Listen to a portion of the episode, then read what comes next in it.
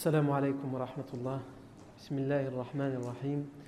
إن الحمد لله نحمده ونستعينه ونستغفره ونعوذ بالله من شرور أنفسنا ومن سيئات أعمالنا. من يهده الله فلا مضل له ومن يضلل فلا هادي له. وأشهد أن لا إله إلا الله وحده لا شريك له. وأشهد أن محمدا عبده ورسوله صلى الله عليه وآله وسلم. يا أيها الذين آمنوا اتقوا الله حق تقاته ولا تموتن إلا وأنتم مسلمون. يا أيها الناس اتقوا ربكم الذي خلقكم من نفس واحدة وخلق منها زوجها وبث منهما رجالا كثيرا ونساء واتقوا الله الذي تساءلون به والأرحام. إن الله كان عليكم رقيبا.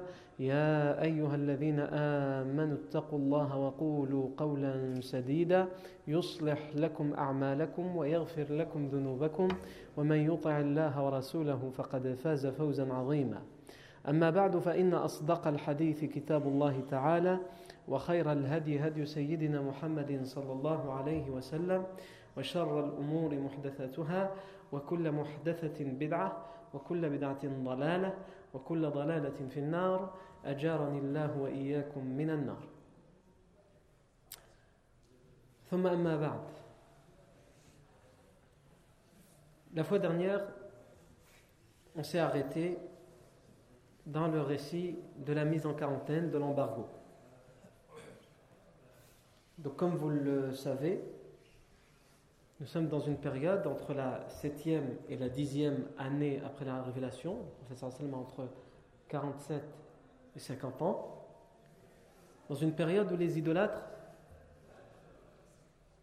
ont décidé d'utiliser les plus grands moyens de pression entre leurs mains pour que soit, soit assassiné le prophète Mohammed ou soit qu'il leur soit livré. Et ce moyen, c'est de mettre en quarantaine, de faire soumettre un embargo à la fois économique et social aux musulmans, au prophète Mohammed évidemment, et à tous ceux qui le protègent. Et tous ceux qui le protègent, c'est-à-dire son oncle Abu Talib et ceux qui, qui se sont alliés à lui, c'est-à-dire les deux, la, grande tribu des Bani euh, euh, Hashim. Et donc évidemment les Bani Abdel Muttalib aussi. À l'exception d'Abu Lahab, qui appartient au Bani Abdel Muttalib, mais qui lui ne va pas euh, accepter de, de s'allier avec les gens de sa tribu, il va plutôt s'allier avec les autres. À la nous on a expliqué la dureté de cette épreuve la semaine dernière. On a expliqué à quel point, quand on parle d'embargo, c'est tout d'abord un embargo sur les familles, dans le sens où toutes ces tribus, elles sont liées par le sang. Même si certains s'est elles sont liées par le sang. Il y a des gens qui ont leurs parents ou un de leurs parents de l'autre côté. Il y en a qui ont un enfant, une fille de leur côté par rapport au mariage. Il suffit que la fille elle a été mariée à une tribu, à une tribu différente et qu'elle se retrouve en face. Et donc tous les, tous les liens sont coupés. Des liens familiaux sont coupés. Et en plus de ça, les euh, font un embargo draconien sur toutes les denrées.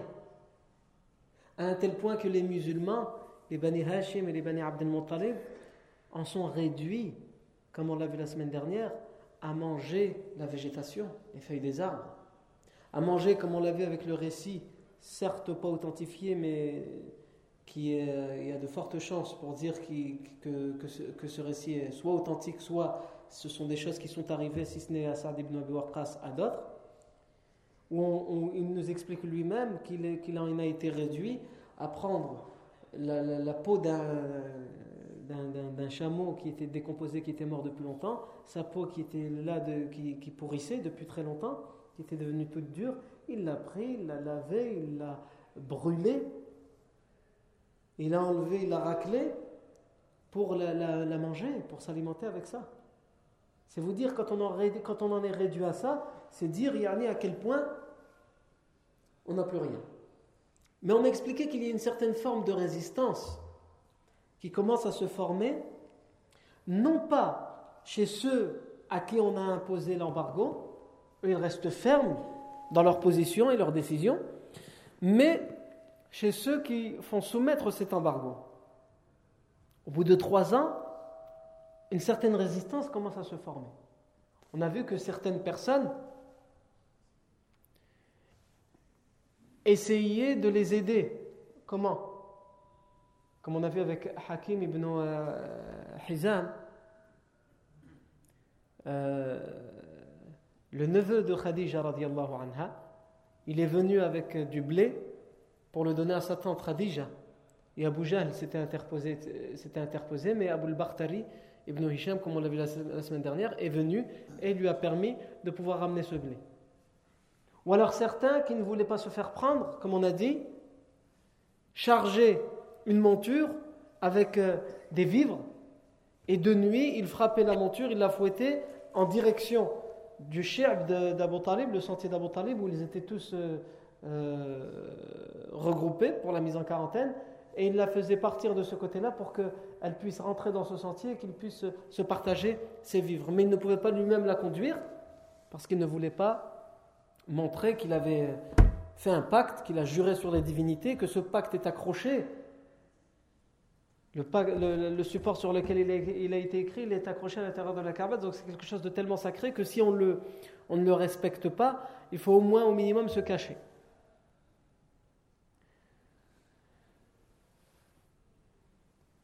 Quatre hommes ou cinq hommes. Mohim, quand je vais les citer, on va réussir à voir si c'est quatre ou cinq.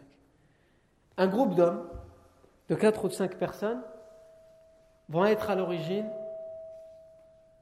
de la fin de cet embargo. Ce sont des gens qui vont se regrouper et qui vont protester contre cet embargo. Mais ces personnes, ce ne sont pas des personnes à qui on a imposé l'embargo, mais des personnes qui ont signé ce pacte, qui ont juré pour faire respecter ce pacte, qui, ne, qui, vont, qui vont être contre ce pacte. Tout va commencer avec un homme qui s'appelle Hisham ibn Amr. Et on va expliquer son rôle. Les autres sont, donc il y a Hisham ibn Amr, il y a euh, Zuhair ibn Abi Umayyah, Al-Mut'im ibn Adi, Abu al-Bakhtar ibn Hisham et Zam'at ibn al-Aswad. Donc ils sont combien? Ah, Vous savez compter, machallah. Non, ils sont cinq. Tout va commencer par Hisham ibn Amr. Hisham ibn Amr, il a été d'accord avec l'embargo. Mais comme les personnes, comme les autres cinq personnes, Jamais ils ne se sont dit que ça allait arriver à ce, point-là.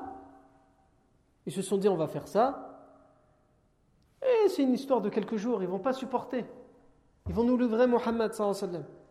Mais finalement, ces gens-là restent fermes, ils ne leur, ne leur livrent pas Mohammed et ils voient des idolâtres et des gens qui sont liés avec eux par le sang, des gens de leur propre famille, des enfants, certains de leurs enfants, certains de leurs parents, des cousins, des oncles, qui sont qui sont soumis à cet embargo et qui en souffrent. Et donc ce sont eux qui vont euh, mettre fin à cet embargo. Et c'est encore une fois l'esprit de tribalisme. Pas, c'est pas parce qu'ils veulent défendre le prophète Mohammed puisqu'ils ont signé le pacte, ils veulent s'en débarrasser eux aussi. Mais c'est parce que ça leur fait trop mal de voir des gens qui à l'origine font partie de leur tribu, mais que par un lien de mariage ou autre chose se sont retrouvés en face, ça leur fait trop mal de les voir souffrir ainsi et de se dire c'est moi qui en suis responsable et je ne suis même pas capable. Ils les, ils les, entendent souffrir, ils les entendent hurler, ils entendent leurs enfants pleurer de faim et de soif. Et eux, ils mangent à leur faim, ils boivent à leur soif, et ils sont juste en face, dans le sentier d'en face. Et ils n'ont pas le droit de leur donner ne serait-ce qu'une gorgée d'eau ou une bouchée de pain. C'est interdit, ils l'ont signé, ils ont signé le pacte. Donc c'est une souffrance psychologique pour eux. Parce que comme on l'a dit, certains, ils ont leurs propres enfants de l'autre côté. Euh, Hisham ibn Amr. Hisham ibn Amr, c'est par exemple quelqu'un qui, pendant l'embargo, lui-même va faire partie de ceux, pour l'exemple qu'on a cité la semaine dernière, certains qui, qui chargeaient des montures de nuit et qui les, qui les envoyaient en direction du sentier. Hisham ibn Amr a fait ça, par exemple, selon les historiens. Il a fait partie de ces gens-là qui faisaient partir les montures en cachette, mais Ce n'est plus, on ne peut pas faire ça indéfiniment. D'abord parce que la monture, elle risque, elle, passe une fois sur deux, une fois sur deux elle est rattrapée par les gens d'en face, une fois sur deux elle n'est pas attrapée. Donc ça marche pas tous les coups. Et même si ça marche, on risque un jour ou l'autre de se faire euh, choper, se faire attraper. Et même si on ne risque pas de se faire attraper, ce n'est pas une monture, même si elle, elle déborde de vivre, qui va être suffisante pour nourrir les, toutes, les tribus des Bani Hashim et des Bani Abdel Muttalib. Il, il n'en peut, plus. Et lui, pour comprendre pourquoi il n'en peut plus, il a, il a, il a, il a quelqu'un, il a un lien de famille avec les, euh, les Bani Hashim. Parce que lui, c'est le demi-frère par la mère d'un homme qui s'appelait Nadla ibn Hashim. Nadla, c'est le, le, frère de Abdel Muttalib. Non. Frère de Abdel Muttalib, le grand-père du professeur. Et cet homme-là de qui on parle, Hisham ibn Amr, c'est son demi-frère, le demi-frère du frère au grand-père Abdel Muttalib par la mère. Donc il a un lien, même s'il est éloigné, avec, euh, avec euh, les Bani Hashim. Et ibn Amr décide d'aller voir, il se dit qu'il faut faire quelque chose. Il réfléchit, il ne peut pas faire les choses tout seul. Il ne peut pas changer un pacte qui a été sacralisé tout seul. Il ne peut pas défaire ce pacte tout seul. Donc il réfléchit à qui il va demander de l'aide dans cette démarche dans cette entreprise. Il décide d'aller voir Zuhair, ibn Abi Umayya. Zuhair ibn Abi Umayya, pourquoi il décide d'aller voir Zuhair ibn Abi Umayya? Parce que euh, la mère de Zuhair ibn Abi Umayya s'appelle Atika bint Abdel Muttalib. C'est une tante paternelle du prophète Mohammed. Cet homme, Zuhair ibn Abi Umayya, il a sa tante qui appartient et qui, elle, souffre de cet embargo. Pourquoi? Parce que même si, étant donné qu'elle s'est mariée, donc elle s'est retrouvée avec ceux qui font subir l'embargo aux autres, mais elle, cette femme, elle voit ses frères et sœurs, ses neveux souffrir de tout ça. Et donc ça fait évidemment souffrir le fils de voir sa mère souffrir. C'est pour cela que Hisham ibn Amr va voir, il va rendre visite à Zuhair ibn Abi Umayya. Et il lui dit Es-tu satisfait? Tu satisfait de voir les frères, les neveux de ta mère dans la situation dans laquelle ils sont? Zuhair ibn Abi Umayya lui dit qu'est-ce que, qu'est-ce, que, qu'est-ce que je pourrais faire? Qu'est-ce que je peux faire pour cesser ça? Et Hisham ibn Abd lui rajoute une couche en lui disant c'est Abu Jahl qui est à l'origine de tout ça. Mais Abu Jahl, il a, personne, lui, en face. il faut bien comprendre que ces gens-là, lorsqu'ils se bougent, ils ne se bougent pas forcément pour les musulmans. Ils ne se bougent pas forcément pour le professeur Ils bougent pour leur famille idolâtre, qui, sont, euh, qui doivent subir cet embargo. Et donc il lui dit Abu Jahl, il n'a personne de l'autre côté. Admettons qu'on avait fait subir cet embargo au frère d'Abu Jahl, au neveu et qu'on lui avait demandé de signer comme nous on a signé, de jurer sur les divinités comme nous on a juré, et d'accrocher ce pacte à l'intérieur de la Kaaba. Est-ce que lui il l'aurait fait? Et nous on l'a fait? Où étions-nous ce jour-là pour le faire alors qu'on sait pertinemment qu'Abu Jahl jamais il aurait fait ça contre ses propres frères, contre ses neveux, ses nièces, etc. Zuhair ibn Abi Umayya lui dit Je suis tout à fait d'accord avec toi. Mais qu'est-ce que tu veux que je fasse, moi tout seul? C'est un pacte qui a été signé il y a trois ans. On a juré sur les divinités, tout le monde était témoin que jamais nous ne devrons revenir en arrière, etc. On l'a même fait dans un lieu sacré, à Khaif Bani Kinana. Et moi, je vais me présenter comme ça et je vais arracher le papier. Euh, c'est pas comme ça que ça se passe. Qu'est-ce que je peux faire tout seul? Si au moins nous étions plusieurs. Il va lui dire si au moins nous étions deux, juste deux on peut essayer de faire quelque chose. Mais moi tout seul, je ne peux rien faire. Il lui a dit il y a une deuxième personne. C'est qui cette deuxième personne? Hisham ibn Amr lui dit c'est moi. Il dit voilà, même deux, qu'est-ce que deux personnes vont faire?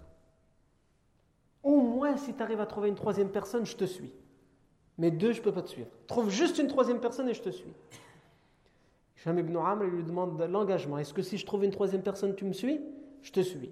Aveuglement. une troisième personne.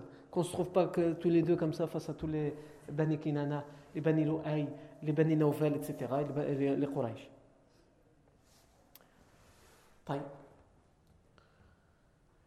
Il lui dit Je vais trouver une troisième personne. La troisième personne qu'il va choisir, c'est euh, Al-Mut'im ibn Adi. Al-Mut'im ibn Adi, il, euh, il, il, il, descend, il descend dans son, dans sang, il descend, c'est un descendant des Bani Abdi Manaf. Abdou Manaf, c'est l'arrière-arrière-grand-père du professeur sallam. Professeur son père c'est Abdullah, son grand-père Abdul Muttalib, son arrière-grand-père Hashim et son arrière-arrière-grand-père Abdou Manaf. Et donc cet homme dont on est en train de parler, Al-Mut'im ibn Adil, il descend par un autre côté des bannis de Abdul Manaf. Donc il, a, il rejoint le professeur sallam dans sa généalogie par l'arrière-grand-père. Ils ont le même arrière-grand-père. Donc il a un certain lien. Et pour vous, quand on entend ça, pour nous, c'est loin, l'arrière-arrière-grand-père. Pour les Arabes, ça c'est des choses très importantes.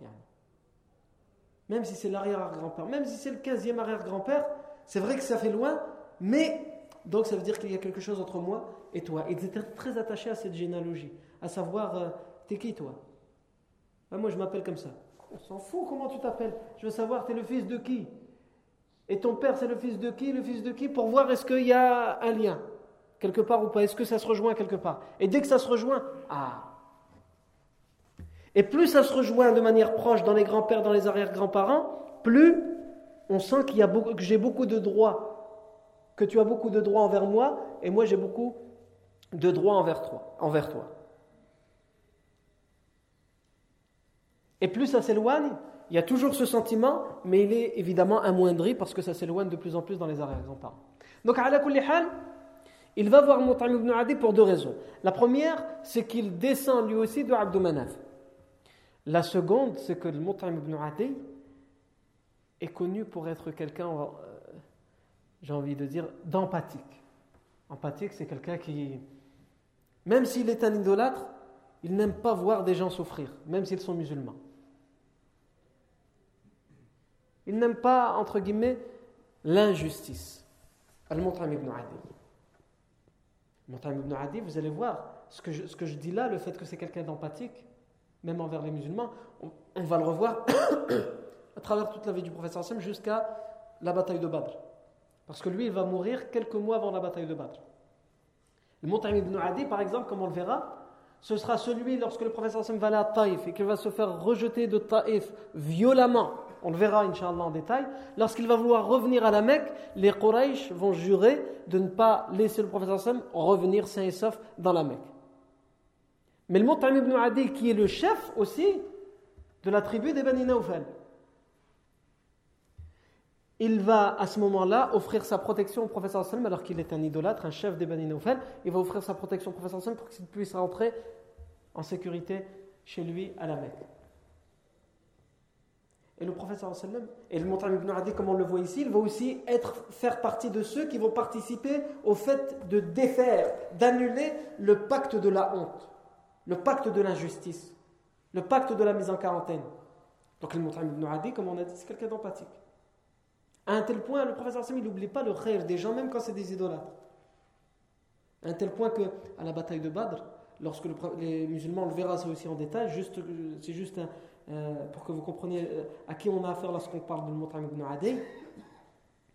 Lorsque le sallam va faire prisonnier un certain nombre d'idolâtres à la bataille de Badr, les Quraysh vont envoyer Joubayr ibn Mut'im ibn Adi, le fils de Mut'im ibn Adi, pour parlementer et négocier avec le sallam au sujet des prisonniers afin qu'il les libère, sans, aucune contrepartie. Et pourquoi ils choisissent euh, Joubayr ibn Mut'im Si le Mut'im était vivant, ils auraient choisi le Mut'im. Parce que le il a, fait, a fait du bien envers le sallam, mais il est mort. Et il est mort idolâtre. Il ne s'est jamais converti. Par contre, Joubair ibn Mutaim, au moment de la bataille de Badr, lorsqu'il va être envoyé pour parlementer pour les prisonniers, il n'est pas musulman, mais il va se convertir plus tard. Comme on le verra. Donc ils vont, envoyer Joubair ibn Mutaim. Ils vont se dire on va essayer de toucher le sentiment du professeur sallam. Il, il, sera obligé de lui rendre quand il va voir que c'est le fils Al-Mutaim ibn Adi. Et lorsqu'il va venir, il va parler au professeur sallam rends-moi tous les prisonniers sans rien, sans aucune contrepartie.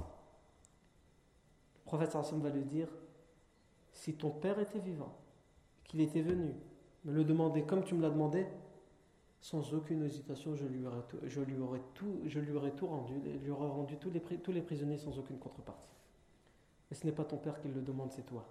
Et tu es envoyé par les autres. Donc après, il y aura des négociations et on va voir euh, plus tard quand on parlera de la bataille de Badr. C'est pour vous dire de qui il s'agit lorsque euh, Hisham ibn Amr, après avoir, été, après avoir rendu visite à Zuhair ibn Abi Umayya, va voir Mutam ibn Adi. Hisham ibn Amr dit à Mutam ibn Adi Est-ce que tu te satisfais de voir deux tribus qui descendent directement de Abdou Manaf. Donc il lui touche son arrière-grand-père. Et on a dit pour les Arabes, ça c'est très important la tribu des Bani Hashim, tous les descendants de Bani Hashim et les descendants de Bani Abdul Muttalib, qui te rejoignent toi avec Abdou Manaf. Est-ce que tu te satisfais de les voir dans la situation dans laquelle ils sont? Et lui ramène les mêmes arguments. Est-ce que Abu Jahl aurait fait la même chose, etc., etc. Il va lui dire, mais je suis un homme tout seul. Évidemment que je ne me satisfais pas de voir mes cousins les enfants de mon grand-père dans cette situation. Mais je suis tout seul, qu'est-ce que je peux faire? Qu'est-ce que je peux faire tout seul? Il va lui dire, et si j'étais avec toi? Deux, c'est pas suffisant. Il faut quand même une troisième personne. Il va lui dire, je l'ai, la troisième personne. C'est qui? Il va lui dire, Zuhair ibn Abi Umayya. Il y a moi, il y a toi, il y a Zuhair ibn Abi Umayya.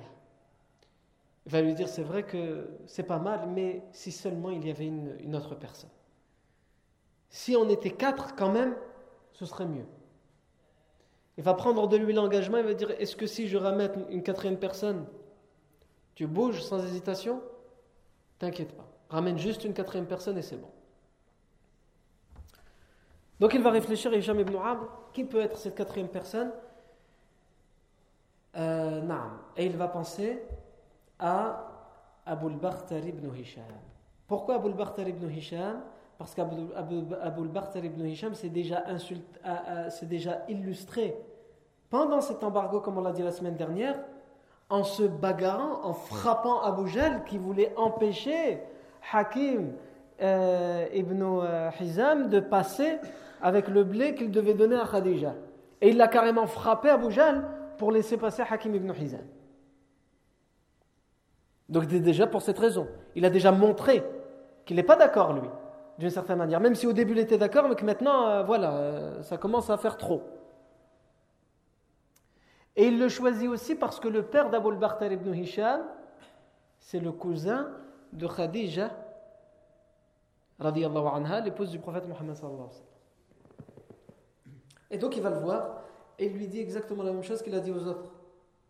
Est-ce que tu te satisfais de voir les cousins de ton père dans la situation dans laquelle ils se trouvent pendant que nous nous mangeons à notre faim, nous buvons à notre soif? Il va lui dire Je ne me satisfais pas, mais qu'est-ce qu'un seul homme peut faire? Il va lui dire Tu n'es pas tout seul. Il y a toi et j'ai pris l'engagement de Zohair ibn Abi Umayya, de Al-Mut'im ibn Adi, et je suis avec vous, nous sommes quatre. Il lui dire s'il ramène juste une cinquième personne. si tu ramènes une cinquième personne, ce sera largement suffisant et nous serons assez forts pour pouvoir euh, s'opposer à un pacte qui n'est pas n'importe quel pacte, c'est un pacte sur, qui a fait unanimité chez les, chez les Quraysh et les Bani Kinana et qui a été, euh, signé avec le sacré des idolâtres, dans un endroit sacré, en jurant par les divinités et en l'attachant à l'intérieur de la Kaaba. C'est-à-dire pour empêcher, parce que c'est pas facile de voir sa fille, son père, sa tante, son cousin hurler de faim et de soif. Donc n'importe qui aurait pu venir et arracher s'il était, accroché n'importe où. Mais le fait qu'il a accroché à l'intérieur de la Kaaba, et dans la Kaaba, il y a des divinités, et en particulier il y a Hubal, la plus grande de leurs divinités, la plus, la plus euh, idolâtrée, la plus adorée pour eux, et la plus importante. Venir et qu'ils ont juré, etc., ouvrir la porte de la Kaaba et passer, trébucher sur toutes les divinités et arracher ce pacte.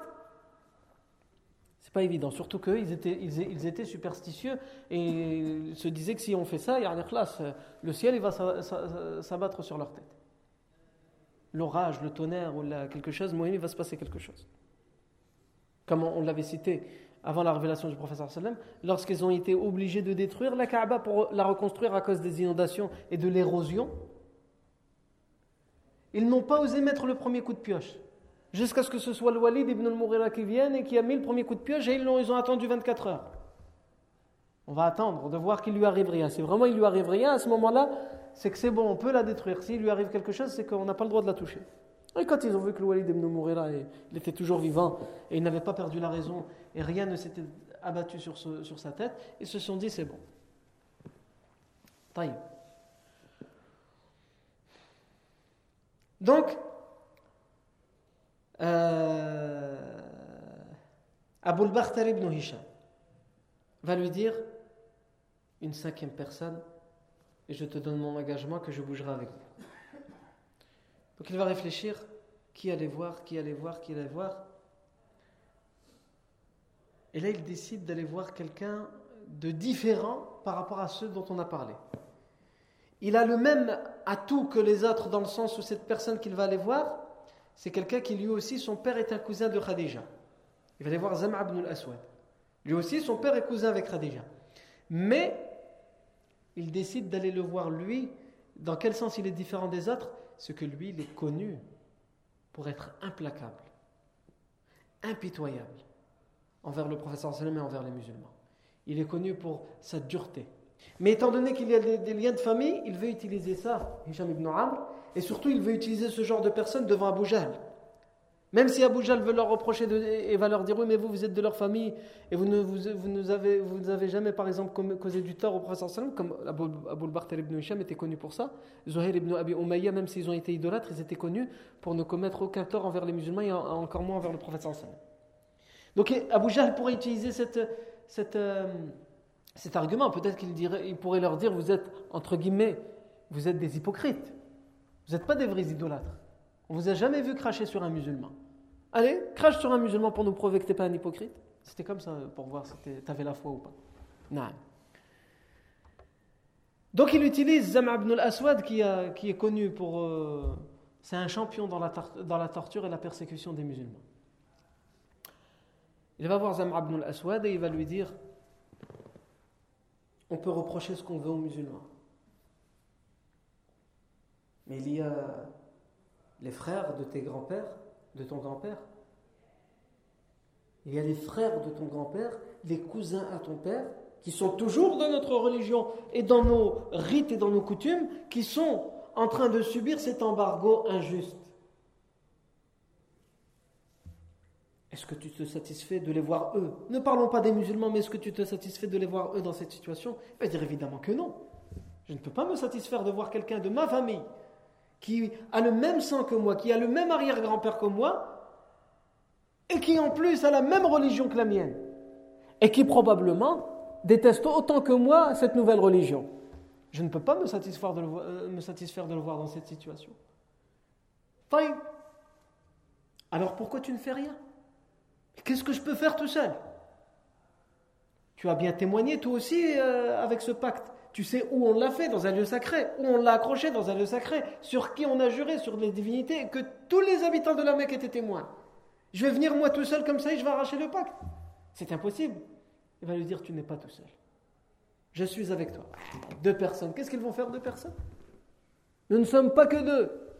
Et il y a aussi Zuhair ibn Abi Umayyah. Oui, d'accord, trois c'est pas mal, mais quand même. Trois. Qu'est-ce qu'ils vont faire trois devant les dizaines, les centaines de Quraysh Mais il y a aussi le Mut'im ibn Adi. Et le Mut'im ibn Adi, c'est le chef des Bani Nawfal. Donc tous les Bani Nawfal vont le suivre. Ah, là tu commences à m'intéresser. Mais quand même, s'il y avait encore une autre personne, ne t'inquiète pas, cette autre personne, elle l'est, et c'est une personne très proche de toi, c'est ton cousin, Abul Bakhtar ibn Hisham. Il va lui dire Je te suis. Toi, tu as déjà préparé le coup à l'avance et tu viens, tu commences à faire les examens. Tu me fais croire que je suis tout seul, en vérité, tu as, déjà ramené les gens. Ils vont se mettre d'accord en disant une seule personne, si nous y allons tous ensemble, donc ils se mettent d'accord pour que le lendemain matin, lorsque tout le monde sera réuni à l'heure de pointe dans l'esplanade de Masjid al-Haram, où il y a tout le monde qui vient, ils vont se mettre d'accord pour arriver séparément et pour faire comme si ils ne s'étaient pas vus avant. Parce que si ils viennent tous les cinq et ils protestent contre euh, l'injustice, contre l'embargo, ils vont leur dire Vous êtes mis d'accord Allez hop, vous allez tous les cinq au sentier. Vous les rejoignez au sentier. Mais ils veulent faire en sorte de semer le trouble. C'est-à-dire qu'il y en a un qui va se lever et va dire Moi, je n'en peux plus de voir les gens de ma tribu, les gens de ma famille qui sont en face, qui souffrent. Je proteste officiellement contre ce pacte et j'exige qu'il soit défait. Et il faut attendre qu'Abu Jahl et que d'autres personnes viennent et lui disent Tu n'es qu'un menteur. Jamais nous ne déferons ce pacte pour que le deuxième se lève et dise Moi je suis d'accord avec lui.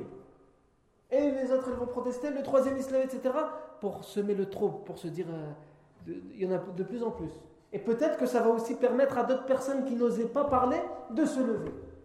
Donc ils ont bien réfléchi à comment faire. Et c'est effectivement ce qu'ils, vont faire. C'est effectivement ce qu'ils vont faire. Mais lorsque le cinquième se sera levé, Abu Jahl va dire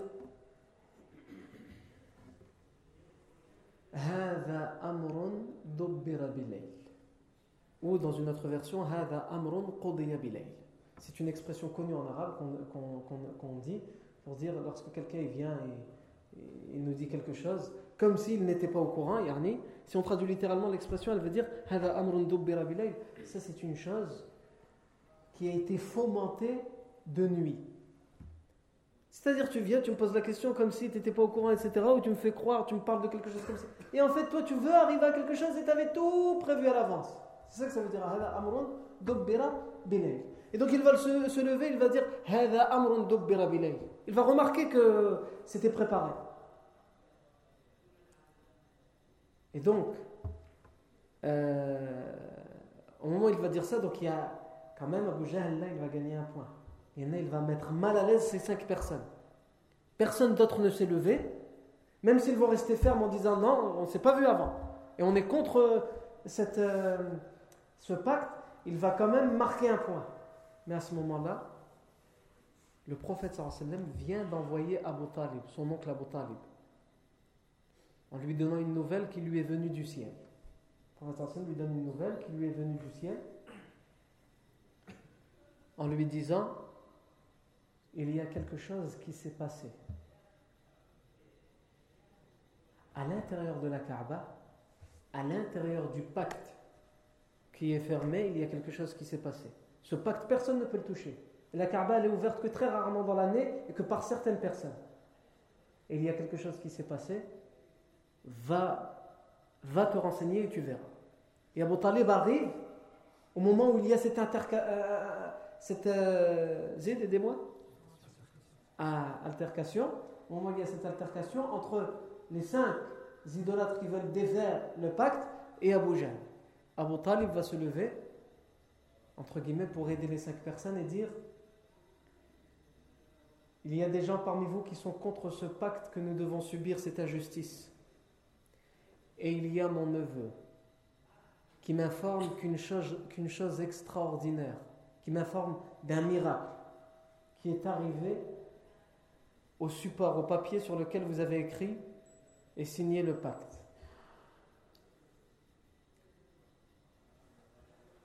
Voici ce que je vous propose. Allons vérifier tous ensemble. Mon neveu me l'a dit. Vous savez très bien les clés des portes de la Kaaba, qui les a? C'est quelqu'un qui est parmi vous et qui n'a pas pu les donner à mon neveu. Et s'il l'avait donné à mon neveu, quand est-ce qu'il va venir? Il y a deux, comme de nuit, il y a toujours des gens devant la Kaaba. Donc la Kaaba n'a pas pu être ouverte. Le pacte n'a pas pu être touché depuis que vous l'avez accroché là, vous le savez très bien. Si mon neveu ment, je prends à témoin tous les Mécois ici présents que je vous le livre et vous faites de lui ce que bon vous semble. S'il dit la vérité, vous serez obligé de défaire ce pacte parce qu'il vous aura prouvé qu'il n'est pas menteur. Abu va accepter. Il se dit c'est ici la chance, l'occasion en or de regrouper les idolâtres et de d'éliminer le professeur enseignement. Impossible, il n'a pas pu entrer. Donc il n'y a rien arrivé à ce support. Et les rares fois où ils ouvrent la porte, ils voient le support, il est là, il est plié. Et bien, en bonne santé. Donc qu'est-ce qui a pu lui arriver à l'intérieur euh, extraordinaire Il n'y a rien du tout. On va rentrer et on va remarquer qu'il n'a rien eu, ce pacte, et que ce que ton neveu t'a dit est un menteur, et donc tu vas nous le livrer, et tout le monde est témoin. Abu Talib dit, je suis d'accord, tout le monde est témoin, et tout le monde témoigne. Ils vont ouvrir la Kaaba, ils vont prendre ce support, ils vont l'ouvrir. Est-ce qu'ils vont découvrir On le découvrira la semaine prochaine, Inch'Allah, wa